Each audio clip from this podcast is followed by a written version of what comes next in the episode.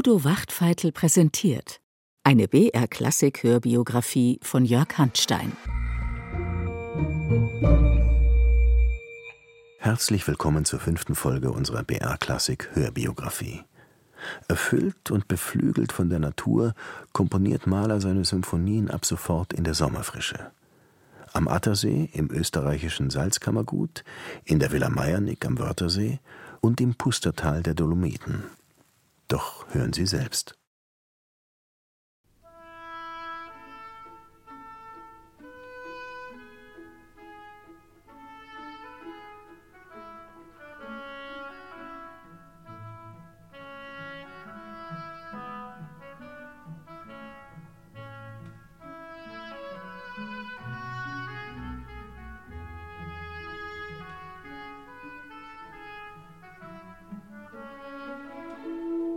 Es ist sechs Uhr früh. Ich war draußen auf der Weide und bin bei dem Hirten gesessen und habe dem Klang seiner Schalmei gelauscht. Ach, wie klang sie traurig und doch so leidenschaftlich verzückt.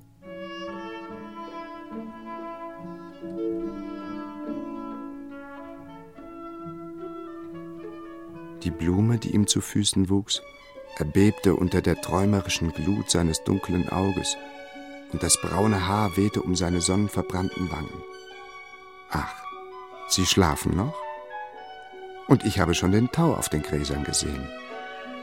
Ich bin nun so friedlich heiter. Wird's nun Lenz in meinem Busen?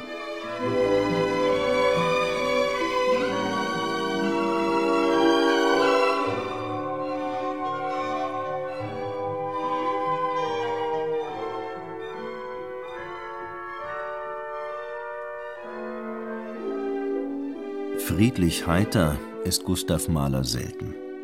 Das Hirtenidyll erlebt er als 19-Jähriger und schon jetzt quält ihn sein Dasein, die Welt, der hohle Kunstbetrieb. Ruhe und vorübergehendes Glück findet er nur in den Bergen, auf der Heide, in den Zweigen eines Lindenbaums. Mahler empfindet romantisch. Und ohne Zweifel klingt in diesem Jugendbrief ein Echo seiner Lieblingslektüre nach.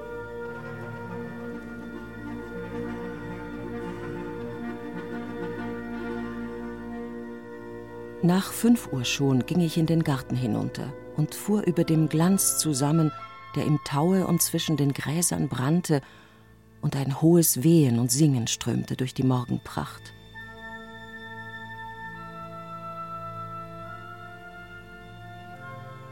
Die Sonne pflegte uns alle, die kalte Blume, den jungen nackten Vogel, den starren Schmetterling und jedes Wesen. Ach, so soll der Mensch auch sein, dachte ich.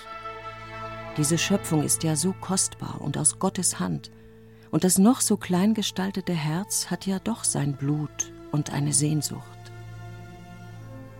Die romantische Vorstellung einer beseelten, göttlichen Natur hat Mahler geprägt. Ein Roman von Jean Paul liefert vorübergehend den Titel der ersten Symphonie, Titan. Mag sein, dass Lianes Morgenspaziergang in Mahlers Musik nachschwingt.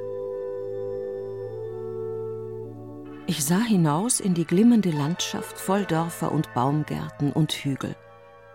Der flimmernde Tau und das Glockenspiel der Herden und das Schweben der Vögel über allem füllte mich mit Ruhe und Licht. Ja, so ruhig und unbekannt will ich mein eilendes Leben führen, dachte ich.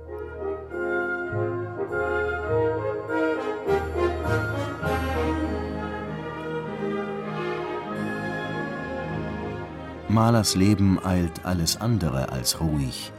Als er 1891 in Hamburg Kapellmeister wird, liegen hinter ihm bereits zehn Jahre im Theater. Olmütz, Kassel, Prag, Leipzig, Budapest. Mit der Karriere steigt das Arbeitspensum und der Kampf gegen die Widrigkeiten des Theaterbetriebs kostet Kraft. In Hamburg hetzt Mahler von Produktion zu Produktion, von Vorstellung zu Vorstellung. Die Tretmühle läuft immer schneller. Gemeinsam mit seinen Schwestern bezieht er ein Häuschen vor der Stadt, weit draußen im Grünen. Dort wenigstens herrscht Ruhe.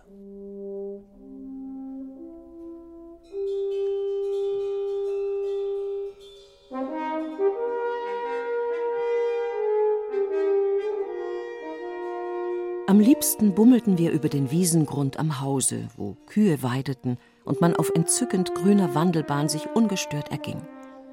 Da spannte und schwatzte Maler sich aus von allen Strapazen und Verdrießlichkeiten des verhassten Theaters. Maler bummelt gern in Begleitung von Nathalie Bauer-Lechner. Vieles, was Maler so schwatzt, schreibt sie getreu auf und schafft damit ein wertvolles Dokument. Die eigenwillige und emanzipierte Frau ist Malers engste Freundin, nicht aber Geliebte, zu ihrem Leidwesen. Doch sie bemuttert ihn gerne. So ein Genie findet ja auch kaum durch den Alltag. Etwas radeln vor der Arbeit oder wenigstens das Bergel hinaufsteigen. Der See ist göttlich, 14 Grad. Dich eintauchen, statt im Zimmer zu badeln. Feste Stiefel anziehen, bei der Nässe. Natalie begleitet Maler auch in den Urlaub. Bislang verbrachte er seine Ferien mit romantischen Streifzügen und Wanderungen, in Hamburg aber entdeckt er das Modell des gutbürgerlichen Urlaubs, die Sommerfrische. Malers Schwester ist zuständig für die Planung. Das geeignete Plätzchen findet sie im österreichischen Salzkammergut am Attersee. Im Juni 1893 beziehen die Malers samt Nathalie erstmals den Gasthof zum Höllengebirge – das Quartier ist billig, aber auch etwas primitiv. Fehlende Möbelstücke wurden einfach aus rohem Holz zusammengezimmert und mit billigem Kreton verkleidet. Ein ledernes Sofa, das je nach Bedarf aus einem Zimmer ins andere transportiert wurde, bildete das Luxusstück der Einrichtung.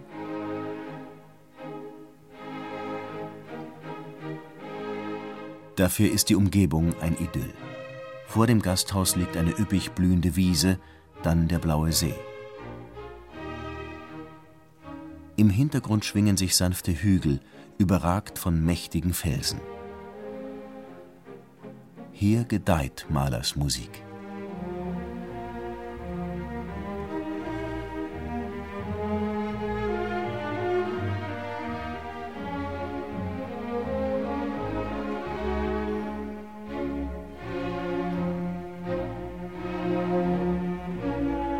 Endlich kann er sich ganz seinem eigentlichen Lebensinhalt widmen, dem Komponieren. Die Theaterferien von Juni bis August verbringt er in der Sommerfrische. So wird er es sein Leben lang halten. Im Urlaub entwirft er seine Werke, zu Hause feilt er an den Partituren. Es gibt nur ein Problem. Wirkliche Ruhe herrscht selten. Erst sind es nur spielende Kinder und singlustige Bauern, aber zunehmend bringt der Tourismus auch jenes Weltgetümmel in die Natur, dem Maler entfliehen will. Eigentlich ist ihm jeder Mensch ein Bruder, nur nicht, wenn er zu laut wird. Heute am Sonntag wissen sich diese Ungeziefer da draußen am See und auf den Straßen nicht genug Randale. Kaum, dass in so einem Dreckhirn eine Blase Wohlgefühl aufsteigt, pums, muss es gleich einen Patzer geben. Als ein Freudenböller in die Welt. Alle müssen wir wissen, dass Hans Affe und Peter Viech zufrieden mit sich sind.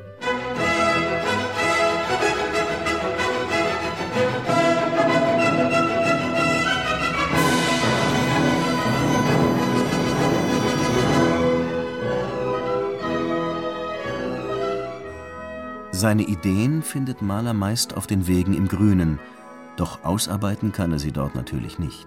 Und im Haus ist es ohnehin viel zu laut. Wo also soll er seine symphonischen Welten entwerfen? Von der Lösung berichtet Bruno Walter. Auf der Wiese zwischen dem See und dem Gasthaus hatte er vier Wände mit Dach errichten lassen.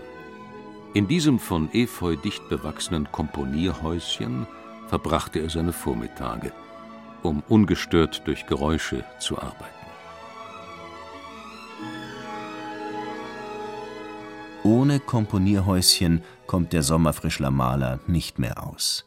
Sein erstes am Attersee tauft er Schnitzelputzhäusel. Er hat es lieb, es verkörpert all sein Glück des Schaffens. Für alle anderen gilt betreten verboten. Als Maler 1895 nach Steinbach zurückkehrt, wirft er einen Blick auf die Blumenwiese, bezieht sein Häuschen und entwirft zugleich diese Musik.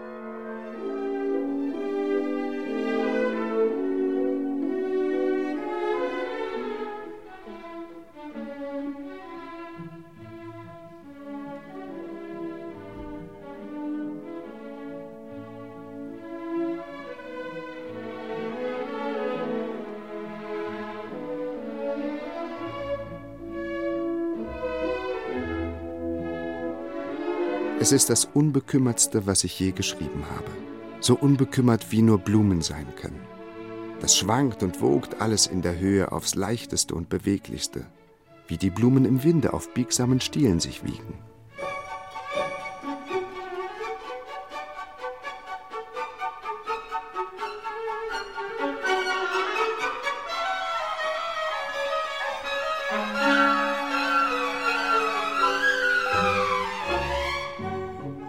Mit dem sogenannten Blumenstück landet Mahler endlich einen Hit.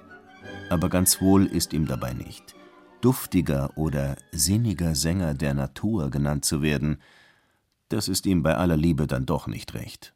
Mich berührt es ja immer seltsam, dass die meisten, wenn sie von Natur sprechen, immer nur an Blumen, Vöglein und Waldesduft denken. Den Gott Dionysos, den großen Pan, kennt niemand. Was meint Mahler mit den griechischen Göttern des Rausches und des Schreckens? Ähnlich rätselhaft äußert er sich zum Kopfsatz der dritten Symphonie. Immer mehr sehe ich, wie ihm die ungeheure Naturauffassung der Griechen zugrunde liegt. Es treiben sich Satyren und derlei derbe Naturgesellen herum. Ist nicht auch Mahlers Vorstellung von der Natur eher romantisch? Geprägt durch Goethe, Jean Paul und Gustav Theodor Fechner, der das Seelenleuchten der Blumen sieht? Doch Mahler hat auch Nietzsche gelesen, und der hatte das idyllische Naturbild gründlich zertrümmert, als bloße Illusion entlarvt. Der Philosoph mit dem Hammer verweist auf die von der Kultur verdrängte, grausame, unbezähmbare Seite der Natur.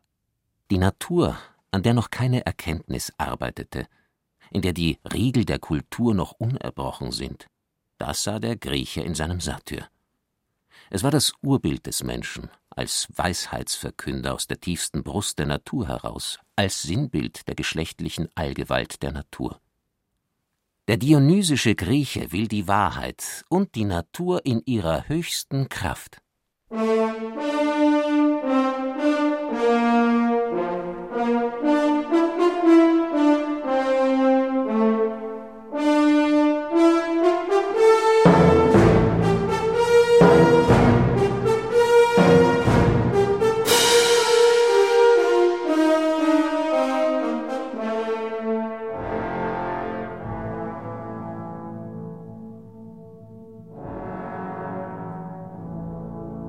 Die dritte Symphonie kreist nicht mehr um einen Helden wie die erste und zweite. Die Welt, die Natur als Ganzes ist der Protagonist. Mahler wird zum musikalischen Weltenbauer, die Symphonie soll schlichtweg alles umfassen. Und doch erzählt die dritte, wie Bruno Walter meint, wieder von Mahler selbst. Seine dionysische Naturerfülltheit sprach hier als musikalischer Urlaut aus letzten Wesenstiefen – ich glaubte ihn durch und durch zu sehen, wie in ihm die starre Gewalt des Felsgebirges wuchtete, in ihm die zarte Blume lebte, wie er in dunklen Urtiefen den Tieren des Waldes nachfühlte, deren Grausamkeit und Wildheit den dritten Satz inspiriert hatten. Ich sah ihn und ich sah Pan in ihm.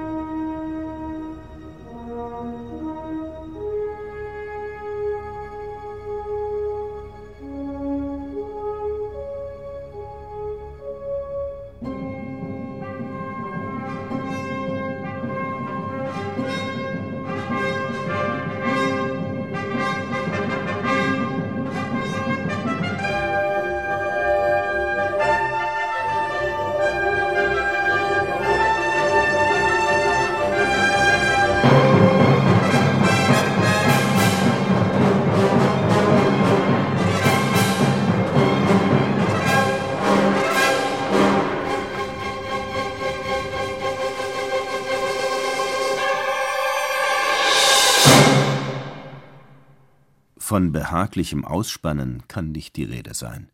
Wie so oft treibt Mahler alles ins Extrem. Er legt sich in die Sonne, bis er rot anläuft und springt dann in den kalten See. Er schwimmt und rudert wie ein Besessener. Als Bergwanderer ist er ein Gipfelstürmer, auch Spaziergänge werden nahezu gerannt. Die Frauen an Malers Seite haben es nicht leicht. Die Ungeduld guckte und zuckte aus jedem seiner Schritte, indem er wie ein Rössel die Beine hob und mit dem Fuße stampfend den Boden berührte. Höchst sonderbar war, dass Maler nicht zwei Schritte gleichmäßig ging, sondern fortwährend das Tempo wechselte, zur gänzlichen Unmöglichkeit, mit ihm gleichen Schritt zu halten. Vom normalen Sommerfrischler unterscheidet sich Maler beträchtlich. Er steht um sechs Uhr früh auf, arbeitet hart und noch das harmloseste Vergnügen zeugt von seiner unbändigen Energie. Manchmal wird ihm das auch gefährlich, etwa wenn er sein Fahrrad besteigt. Mahler fuhr nicht wie andere Menschen in gerader Linie, sondern beschrieb in seiner Unruh und Ungeduld immer Schlangenlinien. Auf der Brennerstraße fuhr er vor mir her, als er plötzlich in einer Kurve zum Abhang flog, der steil nach unten abstürzt.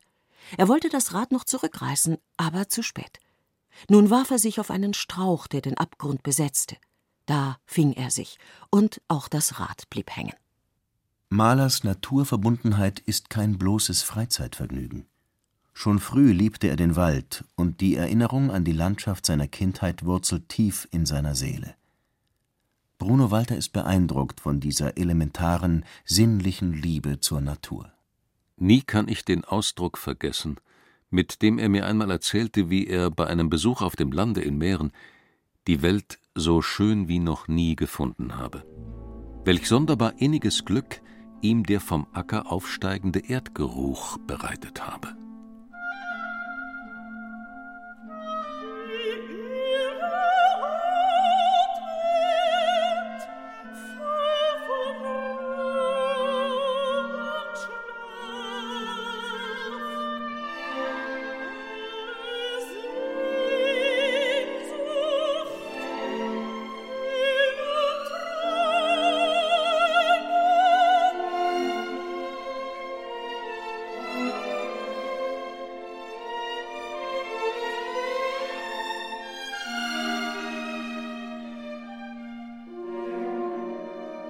Maler, dem ewig Getriebenen, bietet vielleicht nur der Naturraum so etwas wie eine Heimat.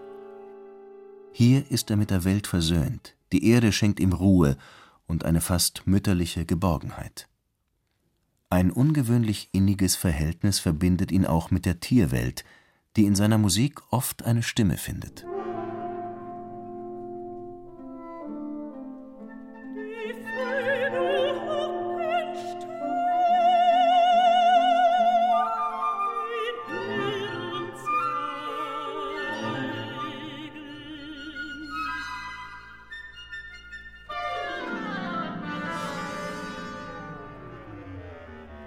Er war der Mitkreatur von Herzen zugetan.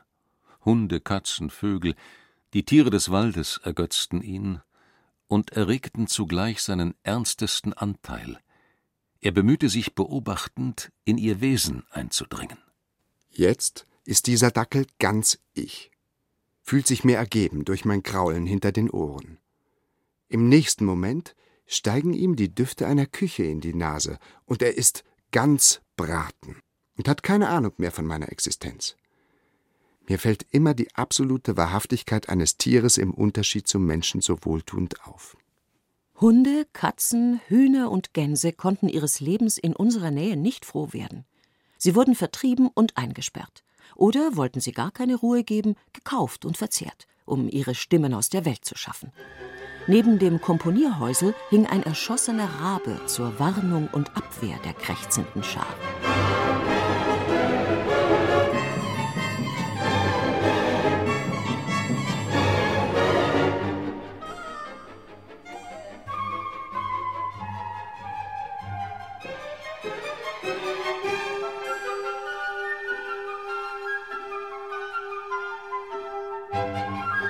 Malers Tierliebe endet dort, wo die Kunst beginnt. Die Stimme der Natur erklingt in seinem Inneren, jeder echte Naturlaut stört. Alles ist seinem Schaffen untergeordnet. Wenn man seiner späteren Frau Alma glauben kann, auch die Familie. Unsere Sommerferien waren ausschließlich seiner Arbeit und seinem Wohl gewidmet. Seiner Ruhe. Alles ging auf Zehenspitzen. Die armen Kinder durften weder laut lachen noch schreien. Wir waren alle seiner Arbeit versklavt. Aber das war so richtig. Und ich würde es immer wieder so halten. Später, als Mahler bereits Operndirektor in Wien ist, verbringt er seinen Urlaub standesgemäß in der eigenen Villa. Das Anwesen in Meyernick am Wörthersee ist ein kleines Paradies. Licht und luftig schwebt es zwischen Wald und See. Dieser Sommer war so herrlich für mich, dass ich mich wahrhaft gerüstet fühle für den Winter.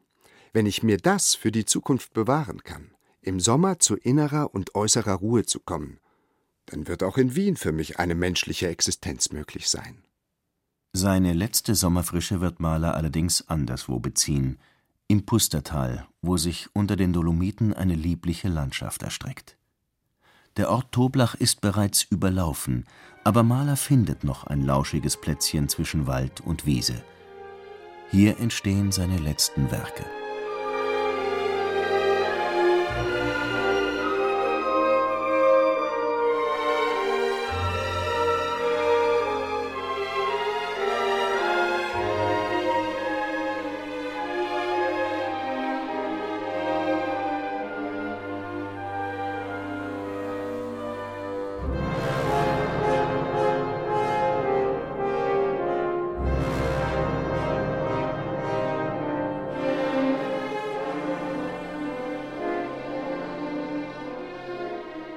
Ob Meyernick oder Toblach, an beiden Orten werden tragische Ereignisse über das Idyll hereinbrechen. Rückblickend betrachtet fand Mahler seine ungetrübteste Sommerfrische wohl doch am Attersee.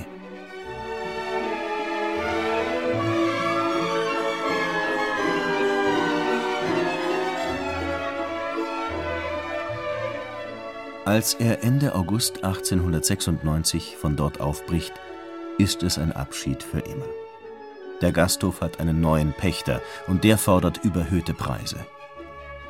Der Abschied fällt schwer. Mahler bringt es kaum übers Herz, sein Komponierhäusel, die Geburtsstätte der dritten Symphonie, zurückzulassen.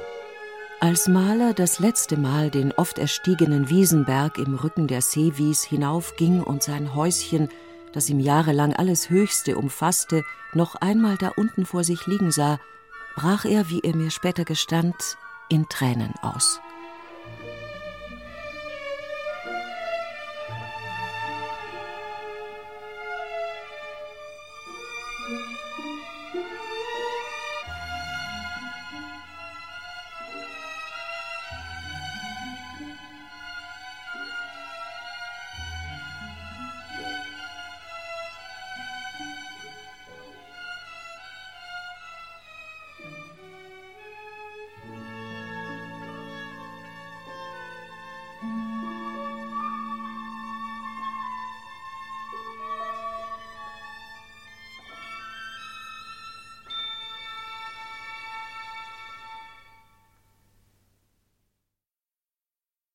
In der nächsten Folge bekommt Mahler den seit langem schwelenden Antisemitismus zu spüren.